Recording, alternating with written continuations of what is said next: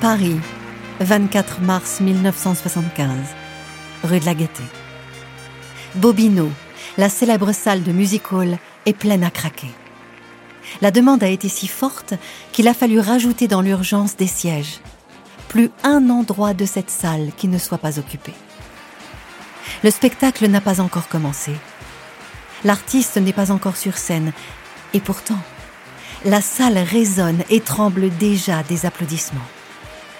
Une foule d'anonymes, bien sûr, mais aussi Liza Minnelli, Alain Delon et Mireille Darc, Sophia Loren ou encore Mick Jagger. Tous sont là. Tous voulaient être là, avec elle, pour célébrer ses 50 ans de carrière. Standing Ovation. C'est à ce moment-là que Joséphine Baker entre en scène. Son corps fragile est paré d'une robe fourreau aux manches démesurées et sa tête reste digne sous le chapeau 4000 plumes. Tout en rose, on croirait un oiseau. Une perruche australienne prête à s'envoler. Son maquillage extravagant coule. Ce soir, elle fait son grand retour à Paris, sa ville de cœur. L'américaine des années folles, la fille noire à la ceinture de banane. À 68 ans, on la croyait ruinée, finie. Mais c'est bien elle sous les projecteurs. Au premier rang, un couple se tient discrètement assis. Un couple qui n'est pas étranger au retour sur scène de cette grande artiste. Il dénote un peu. Tenue convenable, jambes pliées et cheveux sagement laqués pour elle. Son époux, à sa gauche, est en costume et cravate. Sa fine moustache dessine son visage. Le prince Régnier III et la princesse Grace sont aussi de cette fête. La brune fantasque et la blonde calme. Tout semble les séparer. Pourtant, cette soirée exceptionnelle d'avril 1975 témoigne d'une amitié exceptionnelle. Un lien qui a uni les destins de deux artistes, en apparence très éloignés. La princesse Grâce de Monaco et Joséphine Baker. Podcast Story. La nuit tombe sur le casino de Paris. On est en 1930. Les garçons, fardés, en robe et cheveux courts. Les hommes en complet et chapeau. Tout le monde fume. Tout le monde rit aux éclats. Après le spectacle, on va danser le Charleston, boire, retrouver son amant, sa maîtresse. On est fou cette année-là. On est insouciant. Son nom est écrit en gras sur l'affiche. Joséphine Baker est la reine de cette grande fête de l'entre-deux-guerres. Les hommes sont pressés de découvrir son corps brun, luisant et nu sous quelques plumes.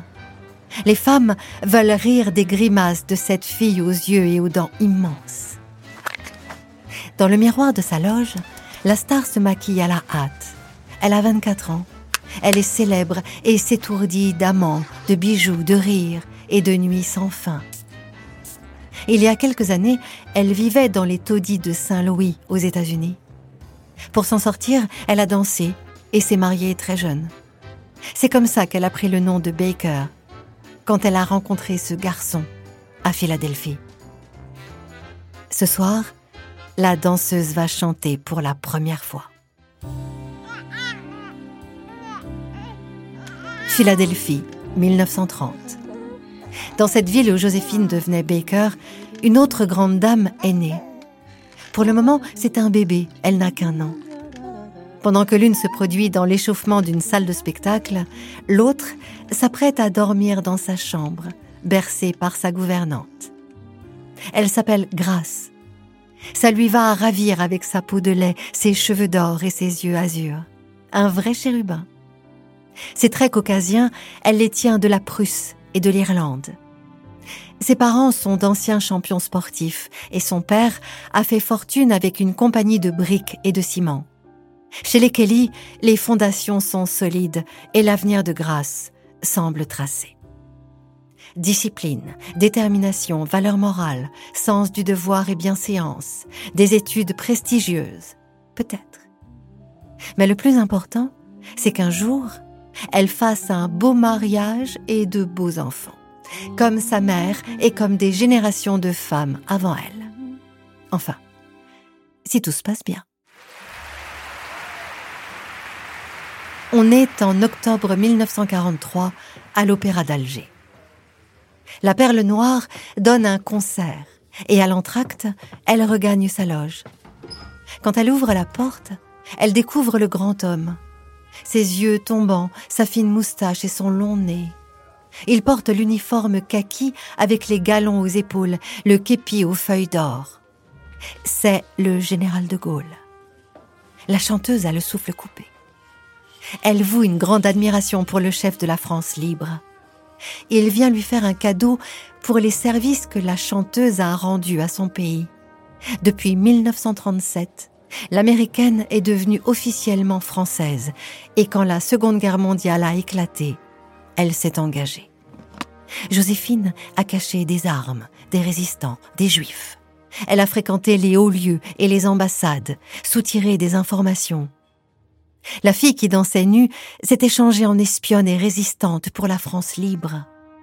Et c'est au sous-lieutenant Baker que le général remet une petite croix de Lorraine en or, en gage de sa reconnaissance.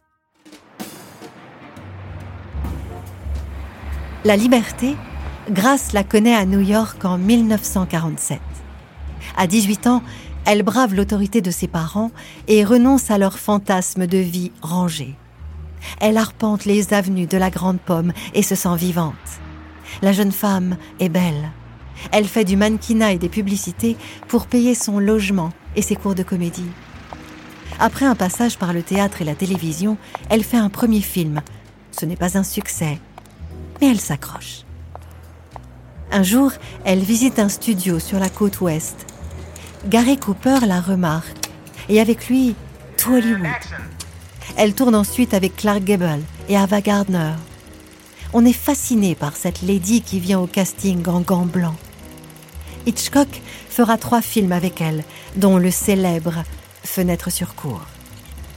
En cinq ans, elle tourne onze films et remporte un Oscar. Elle a réussi et sa renommée dépasse les frontières. À des milliers de kilomètres, un homme assis sur une terrasse devant la Méditerranée. Régnier, le prince de Monaco, doit se marier. On croirait lire un conte de fées. Mais pour l'instant, c'est la presse qu'il lit. La jeune femme fait la couverture du magazine Life. Elle porte une robe du soir en satin qui découvre son bras et son dos. Ses cheveux blonds sont sages, mais ce regard, ses lèvres, il est troublé. Il veut l'épouser et entourer la principauté d'une aura de glamour qui séduira la jet set. Il la rencontre à Cannes, il l'invite dans sa résidence, puis passe un séjour à Philadelphie, chez ses parents. Ils annoncent leur fiançailles. En avril 1956, le paquebot est aperçu depuis la côte monégasque. Elle arrive. Et pour sa promise, le prince fait tomber une pluie d'œillets, rouge et blanc. En 1956, Joséphine a 50 ans. Elle a changé. C'est une dame en robe longue et chignon maintenant. Elle s'est aussi acheté un château en Dordogne, le château des Milandes. Joséphine a gardé son grand sourire, mais ses cernes trahissent un malheur. Il y a dix ans, elle a perdu un enfant. Ne pouvant plus en avoir, la chanteuse en a adopté douze.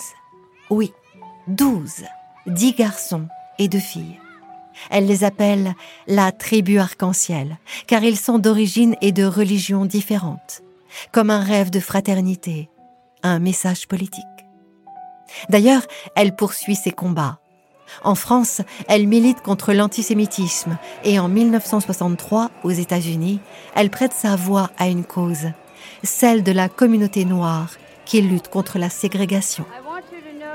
À la demande de Martin Luther King, elle prend la parole à la célèbre marche de Washington. Juste avant le discours du pasteur I Have a Dream, Joséphine se présente sur l'estrade. Elle porte son uniforme de lieutenant, de petites lunettes et sa poitrine désormais couverte de médailles. Joséphine est brave, mais ses rêves sont démesurés.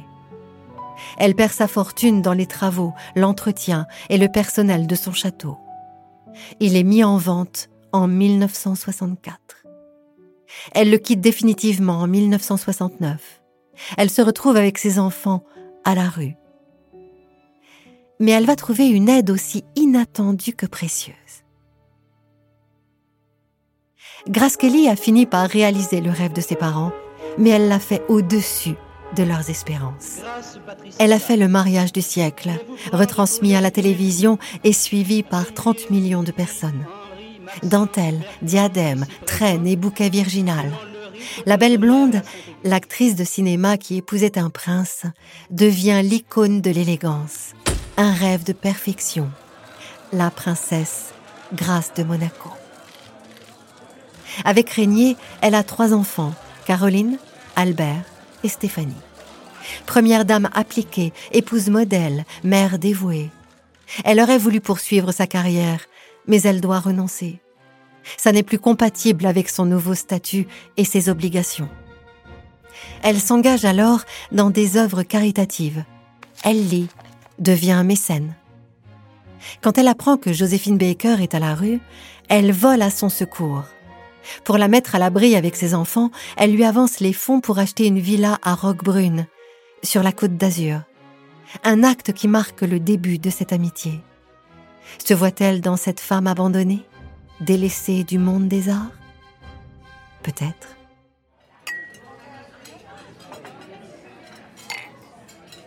Quand elles se retrouvent pour déjeuner, que se racontent-elles Elles ont 23 ans de différence. Elles sont mères, toutes les deux américaines. La brune a connu la misère, le racisme. La blonde a eu une enfance privilégiée, mais dans une cage dorée. Elles ont recherché l'attention, la lumière. Au début des années 70, la princesse Grace fait son possible pour rendre à Joséphine la gloire qu'elle a perdue. Elle l'invite à se produire dans plusieurs galas de bienfaisance à Monaco. Il faut envoyer un message à la capitale et rassurer les producteurs, car la santé de Baker est fragile. Au bal de la Croix-Rouge, la perle noire fait un triomphe. Et comme des générales d'armée, les deux femmes vont marcher sur Paris. L'Olympia en 68, quelques dates en Europe.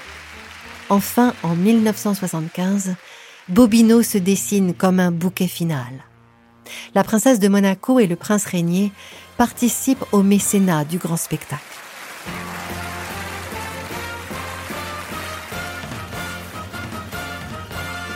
Joséphine a maigri, mais elle tient bon. Le show est très professionnel. Elle est entourée de danseuses, de boys, de comédiens. Elle porte de fabuleux costumes. La fille du Missouri termine le spectacle sur Paris Paname, comme un grand cri d'amour. La salle est conquise, le rideau tombe. Le soir de la quatorzième représentation, la meneuse de revue rentre chez elle comme d'habitude. Dans la nuit, Joséphine est victime d'une hémorragie et tombe dans le coma. Elle est hospitalisée. La princesse Grace court à son chevet. On dit que, penchée sur son lit, elle murmure à son oreille. Lui parle-t-elle de son triomphe? Elle lui dit peut-être merci pour avoir vécu avec elle cette dernière danse. Et quelle danse Joséphine Baker s'éteint le 12 avril 1975. Sur le parvis de l'église de la Madeleine, Grace pleure derrière ses lunettes noires. Les deux artistes se sont connus tard dans leur vie. Elles se sont soutenues à un moment délicat de leur existence. Elles se sont respectées, admirées, comme des sœurs ou comme une mère et sa fille. Qui sait Quand deux amours, deux cœurs valaient mieux qu'un. Podcast Story. On a tous une histoire à écouter.